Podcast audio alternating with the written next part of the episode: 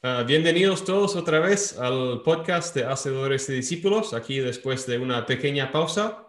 Y justamente, bueno, les quiero hablar de eso porque el podcast no, no pertenece a mí. Aquí venimos para aprender juntos cómo hacer discípulos, cómo llevar a la gente a la obediencia de la Biblia. Entonces, si tú tienes el mismo deseo, si has escuchado los, los podcasts anteriores y quieres compartir tu historia o quieres... Um, compartir principios de, cómo hacer discípulos con nosotros, ponte en contacto conmigo. Ahí pongo el, correo de electrónico al final.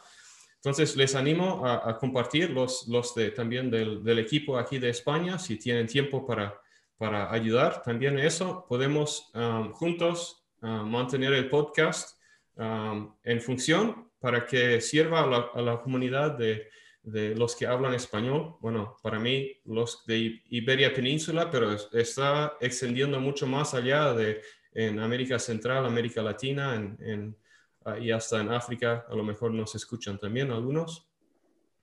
Y bueno, aquí tenemos el privilegio de ah, aprender hoy de, Dani y nos va a contar un poco de, de sí mismo.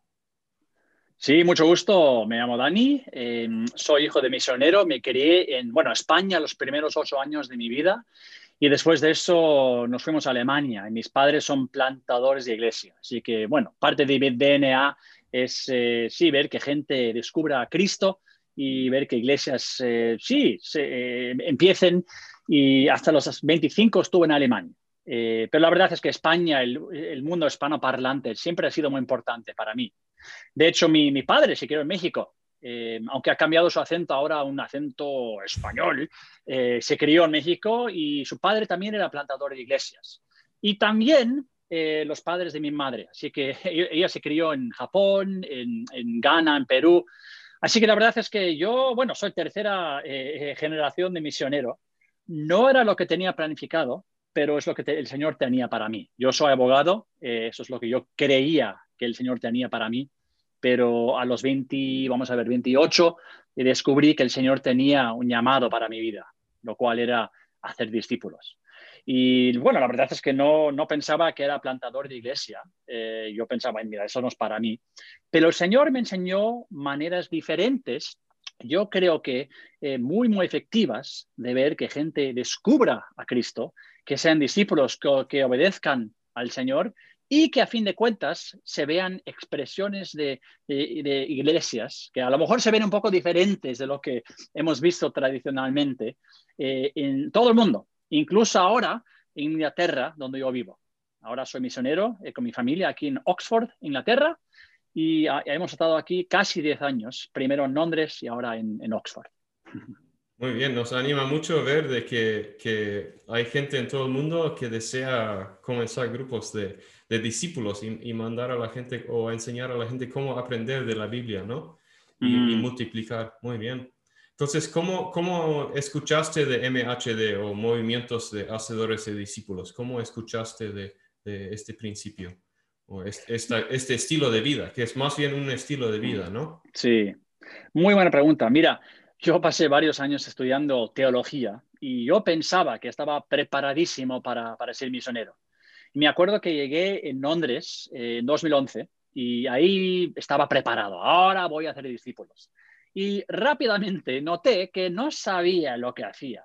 Eh, la gente no parecía interesada en lo que yo tenía que, que contarles. Y efectivamente, después de unas semanas, noté que nada estaba pasando. Y después de varios meses, pensé, mira, si esto continúa así, no vamos a ver un movimiento, porque los, los, métodos que yo tenía eran, bueno, tradicionales, eran métodos que había aprendido en los Estados Unidos y eran buenos métodos para, digamos, una iglesia más tradicional. Y hay de esas en Inglaterra y son bonitas y buenas e importantes, pero no iba a alcanzar la gente que el Señor me había dado a mí. Era gente, bueno, de un trasfondo no religioso o de un trasfondo musulmán, por ejemplo. Y bueno, eh, por la gracia de Dios, ese verano el Señor eh, me llevó a mí y un grupo de gente de mi organización y fuimos a Dallas, Texas. No sabía qué esperar. Y estuvimos una semana entera con un tipo que se llama David Watson. Y varios de ustedes le, le conocen seguramente. Y él es eh, la persona que básicamente tomó sus estudios de descubrimiento bíblico y los, sí, él junto con otra gente los, em, sí, los evolucró, los usó en varios, eh, varios lugares eh, por Asia y otros lugares así. Y a través de los años vio movimientos de la fe increíbles. Y después de esa semana, la verdad es que yo y mucha gente en ese cuarto con muchísima experiencia, fuimos diciendo, oh, hombre, ha sido como un, un cambio completo de paradigma, de entendimiento de cómo llegar a movimiento. Y yo regresé esa semana a Londres con un entusiasmo y un, una, sí, un deseo de cambiar cómo hacía ministerio. Y la verdad es que nunca, sí, como, decimos en inglés, I never look back, ¿no? nunca he mirado al pasado y he dicho, ay, quisiera estar ahí, porque estoy en un lugar completamente diferente hoy por consecuencia de este, este tiempo importante en Dallas. Sí, entonces, bueno, estoy escuchando que tú, ah, es, es, lo que solemos hacer, nosotros copiamos lo que, lo que hemos experimentado. Entonces, si hemos experimentado el enfoque en conocimiento, queremos repetir conocimiento.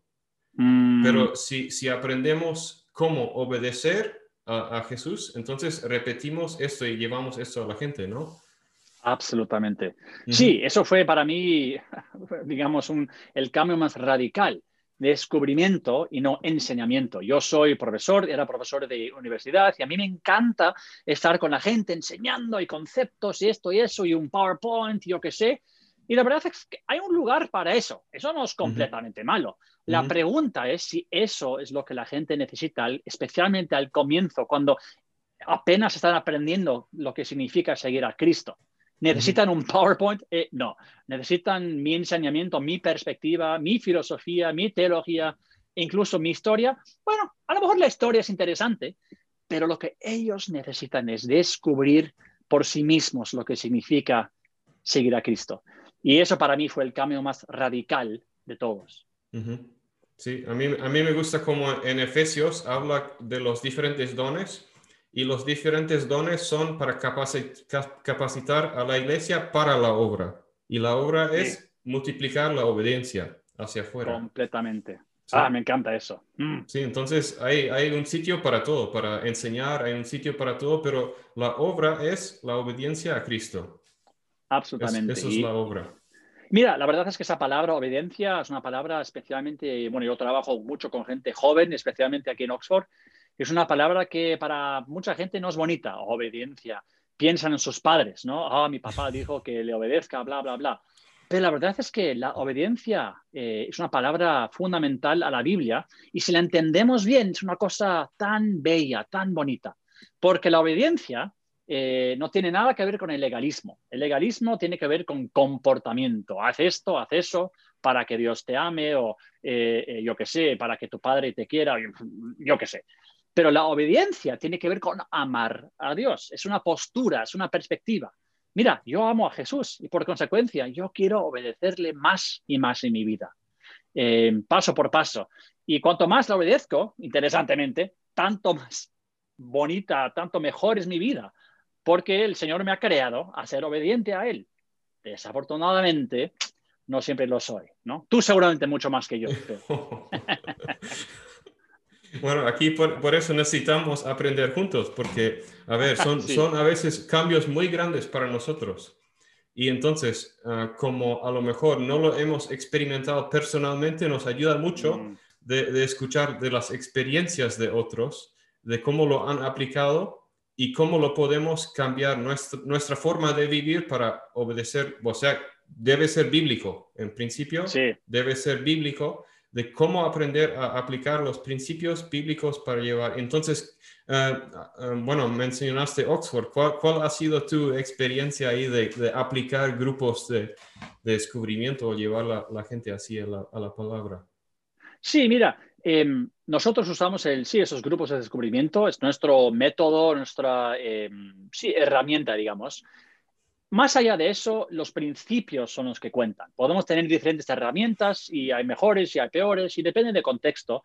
Yo creo que el, eh, estudio de descubrimiento bíblico es bueno, la mejor herramienta que yo conozco. Pero bueno, el principio es descubrimiento y obediencia y también el buscar a la persona de paz, ¿no? Em, yo he usado estos estudios, eh, por ejemplo, con musulmanes en, eh, Oxford. Hay muchos musulmanes aquí, más o menos 10% de la, de la, gente aquí son, sí, de la población es musulmán. Y algunos de la, de la élite, digamos, de gente de, de, la universidad. Muchos de ustedes sabrán que esta es una de las más, eh, sí, élites o avanzadas universidades del mundo. Gente de todo el mundo viene acá la gente más inteligente, digamos. Hay gente de esa, digamos, ese mm, contexto socioeconómico, pero también he usado el mismo estudio con musulmanes que, bueno, tienen muy poca educación o incluso casi no leen. Y les cuento una historia. También he usado estos estudios con gente, digamos, europea o inglesa. Eh, de hecho, donde hemos visto más digamos, acción, donde hemos visto más crecimiento, ha sido en el contexto eh, de estudiante aunque esta gente es muy inteligente y, claro, vienen aquí para prepararse para una vida de, éxito, las preguntas y las necesidades que tienen son exactamente las mismas que gente, digamos, normal de otros contextos. No importa eh, el éxito que tengas, a fin de cuentas tienes las mismas necesidades espirituales. hemos visto que gente en Oxford también está muy interesada en tener conversaciones sobre Cristo. Lo que no quieren es que tú digas, les digas qué crees tú, qué deben creer ellos, que no les, digamos, des la Biblia como muchos de nosotros eh, hacemos, de una manera, sí, casi como predicar o como empujar la Biblia. E, ellos quieren descubrir. Y yo hemos visto que la pregunta, ¿qué piensas tú? Y conectada con qué dice este pasaje sobre Dios o el hombre, por ejemplo, las, las, preguntas clásicas del, del, estudio, funcionan tanto como el estudiante, eh, con el estudiante de Oxford, con, como con el, musulmán de la mezquita eh, en la esquina, tanto como las familias aquí en Oxford. Es increíble el poder que tiene la Biblia con la gente. Em, y sí, yo la verdad es que uso los mismos pasajes típicamente, porque los pasajes son mucho más poderosos que mi opinión, mi perspectiva, mi historia. Y estas historias sí, son fuertes y tienen mucha influencia en la gente. Sí, bueno, ¿nos podrías contar una historia específica o, tienes uno en mente? Sí, la que me gusta mucho es el, eh, vamos a ver si, si, si, si, la puedo eh, contar en español. Em, eh, la historia que más me gusta tiene que ver con el, el fariseo y el, em, ¿qué es la palabra? El, el, em, el tax collector, ¿cómo se dice eso? El recaudador de impuestos. Recaudador de impuestos, gracias.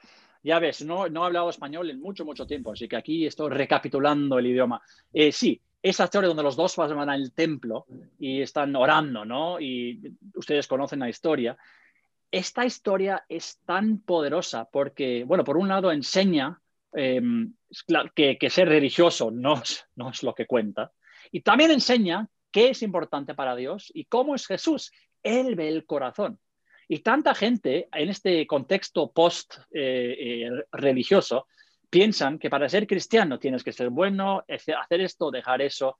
Y ven que Cristo, a él no le importa eso. Eso, claro que es parte de la vida cristiana, pero es la, consecuencia de un cambio de corazón, no eh, una necesidad para ver cambio, sino el cambio pasa a un nivel de corazón, como este recaudador de impuestos. Dice, mira, yo, yo, no, yo no debería de estar aquí, soy eh, pecador, ¿no? Ten, misericordia de mí. Y Jesús dice, mira, ese es el que, es, ese es el que eh, Dios, ese es el corazón que Dios quiere, no el tipo que estuvo diciendo, mira, míreme a mí, lo increíble que soy. Y me acuerdo que estuve con una estudiante, eh, varios estudiantes, pero una estudiante aquí de Oxford dijo, nunca había visto a Jesús así. Yo pensaba que él siempre tenía el dedo y nos, estaba enseñando, tú, tú, tú, malo, malo, malo. Y de pronto eh, veo a Cristo desde una perspectiva completamente diferente. Yo quiero saber más. Y sí, esa es la Biblia. La Biblia en combinación con el Espíritu Santo. No hay nada más eh, potente que eso. Sí, bueno, eso, eso me hace recordar también, me gusta hacer la comparación entre el joven rico El joven rico mm. tenía mucho conocimiento, sabía los, los diez mandamientos, conocía bien la Biblia, estaba intentando ser bueno, pero sin embargo, cuando Jesús le confrontó con la obediencia, no quiso. No, no quiso porque él tenía otras cosas que eran más importantes en su vida. Sin embargo, uh, Saqueo, que era justamente jefe de, recaudador de, impuestos, uh, con un, tiempo muy corto con Jesús, estaba dispuesto a, hacer las cosas correctamente, mm. a buscar el perdón de la gente y a hacer las cosas correctamente. Y, Jesús dijo, hoy ha llegado la salvación a esta casa. Mm. Eh, ah, otra historia tan eh, eh, fuerte, tan, tan, tan, con tanto impacto cuando la gente lo lee. Mucha gente piensa que conocen la Biblia, incluso cristianos, y yo he visto, incluso con cristianos que hacen un estudio de descubrimiento y verdaderamente leen el pasaje, no lo leen brevemente, ah, ya, lo he visto y van a ver otras cosas, sino lo toman en serio y cambia su, vida. O sea, ¿cuánto más para una persona para la cual es completamente nueva esta historia? Eh, es increíble. También gente musulmana, ¿no? Eh, gente de otra religión, lo ven y dicen, oh, no había visto esto, no sabía que Cristo era así no, no, no, les puedo contar tantas historias de gente musulmana que, para, las cuales esto ha sido una cosa muy importante. Gente italiana, por ejemplo, o española aquí, que son católicos, con un trasfondo religioso, pero nada más. Y leen estas historias y, oh, hombre, no había esperado esto, no sabía que la Biblia tenía esto. Eso me encanta. Esos son los momentos, ah, mis favoritos. Sí, y, uno de, una de las cosas en, el grupo de, a ver, normalmente es, eso sucede en, un ámbito de, grupo, ¿no? Leer la historia y, el grupo aprende juntos, ¿no? De la palabra. Idealmente, absolutamente. La verdad es que en, mi experiencia ha sido una mezcla. A veces solamente encuentro a una persona que, que se quiera juntar, pero yo siempre pregunto, eh, sí, hay tres preguntas cuando estoy hablando con alguien sobre algo espiritual. Em, mira, me gustó mucho hablar contigo sobre esto. Em, ¿Te gustaría hablar más? Así que más, la primera pregunta. Eh, ¿Dónde quieres juntarte? No, vente a mi casa, a mi iglesia, a mi contexto. ¿Y em, quién, quién más querría juntarse con nosotros? ¿No? ¿A quién conoces que a lo mejor estaría interesado en hablar sobre esto? ¿No? Más, ¿dónde, quién? Y, la, y la pregunta quién en el pasado no la preguntaba y por consecuencia me quedaba siempre con una persona. Pero cuando preguntas esto, el quién, ¿no? Haces esta pregunta, es más probable que la persona diga, ah, sí, mira, traigo a mi amigo, a este o ese, porque la verdad es que para ellos es más cómodo. Y también eh, eh, para mí, es, claro, ahora tenemos un grupo y grupos siempre son más efectivos que el individuo. Y también menos eh, depende de esta persona. Si esta persona dice, mira, no es para mí, eh, hay el potencial de seguir con las otras dos, tres, cuatro personas. Pero al mismo tiempo, eh, em, claro, hay veces donde simplemente me junto con una persona porque no hay otra. otra sí, y así es. Pero sí, mejor eso que no. pero la meta siempre es grupo. Muy bien. Ya, bueno, entonces de, de, lo que has aprendido, ¿cómo, ¿qué palabras de ánimo tendrías para nosotros que estamos aprendiendo estos cambios Ah, estamos aprendiendo cómo aplicar esto, de, ponerlo en práctica y cómo llevar a las personas mm. a aprender de la Biblia. ¿Cómo, ¿Qué palabras de ánimo tendrías para nosotros? Sí, mira, lo que yo he aprendido es que típicamente hay dos tipos de personas y yo quiero que todos seamos un poco de los dos. La una persona está completamente con gente no cristiana y está metida y buscando y encontrando gente que, que esté abierta al Señor. Importantísimo eso. La otra persona está completamente con cristianos, entrenándolos, preparándolos eh, para ser discipulado, pero claro, no, no, no, especialmente conectado con, con, gente no cristiana. Yo creo que todos de nosotros debemos tener un pie en cada mundo. Claro, depende de, de, dónde estás y quién eres. A lo mejor un pie es un poco más eh, pesado que el otro, pero hay gente en nuestro contexto eh, yo lo veo en Oxford, tanto como en España, como en Alemania, que está hambrienta, cristianos hambrientos para hacer discípulos, pero no saben cómo, y nadie les ha dicho, mira, hay una manera muy simple, muy directa de hacer esto. piensan que tienen que tener estudios teológicos, ser pastor, yo qué sé. Y la pregunta para ti sería, eh, o para ustedes sería, sí, ustedes podrían reconocer a una persona así, estar en un contexto donde pueden encontrar a esa gente. Al mismo tiempo, tenemos que también tener un pie con la gente en el mundo de la gente no cristiana. Y la verdad es que hay gente, mucha, mucha gente que está eh, espiritualmente hambrienta. Y la pregunta siempre es, ¿puedes reconocer a esa gente? Y yo paso mucho tiempo cuando hago mis entrenamientos con la gente hablando sobre lo que significa reconocer a esta gente hambrienta para el, para, bueno, hambrienta para Jesús, pero no lo saben. Y lo bueno es que en, yo he estado en docenas de países y en todos los países he visto que hay gente hambrienta para eh, Jesús. Y nuestro papel no es forzar que la gente crea en Cristo, no estar ahí debatiendo todo el día para que finalmente digan, ok, tú ganaste, ahora creo en Jesús, sino simplemente descubrir a la gente, Juan 6, ¿no? que el Señor ya está preparando, que el, que el, Padre ya ha preparado para nosotros. Así, eh, De hecho, nuestro papel es mucho más simple de lo que muchos de nosotros pensamos aunque tú no sepas cómo eh, eh, contar tu historia muy bien, claro, puedes mejorar eso, es importante. Aunque no sepas, no, te consideres un líder de alto rendimiento, no importa. El Señor ha preparado a personas en tu vida que están hambrientas, que quieren al Señor Jesucristo. La pregunta es, ¿estás preparado? ¿Estás dispuesto? Y si no, ¿qué necesitas? Hay muchos recursos, hay gente que te puede ayudar. Incluso por medio de este podcast, seguramente. Muy bien. Bueno, muchas, muchas gracias por lo que, lo que has compartido. Ya, ya hay muchas cosas para ir, eh, um, bueno, escuchándolo de nuevo y aplicándolo. Gracias. Y nos, nos, da mucho, nos da mucho ánimo y encima tu español es bastante bien. Lo, ah, has mantenido bastante bien. hace mucho, hace mucho que lo he usado bien, pero, pero gracias, gracias. sí, sí. Bueno, sí, como ha dicho Dani, estamos aquí para ayudar. Eh, hacemos entrenamientos aquí y los entrenamientos no son hacia nosotros, sino son para ayudarles a ir a hacer el trabajo. Ah, entonces, si tienen interés de esto, ah, contacta con nosotros eh, a través del correo electrónico ah, hacedores de discípulos 1 gmail.com. sí, entonces Ah, otra vez, si, si, si, quieres compartir cómo has ah, a lo mejor aprendido de esas cosas y lo has aplicado, si estás, vas aplicando estos, este estilo de vida de obediencia y de llevar a otros, también queremos ah, aprender de ti y, animar a, los demás. Y decimos muchas gracias a Dani por este tiempo. Ha sido de mucho provecho y de bendición. Gracias. Gracias.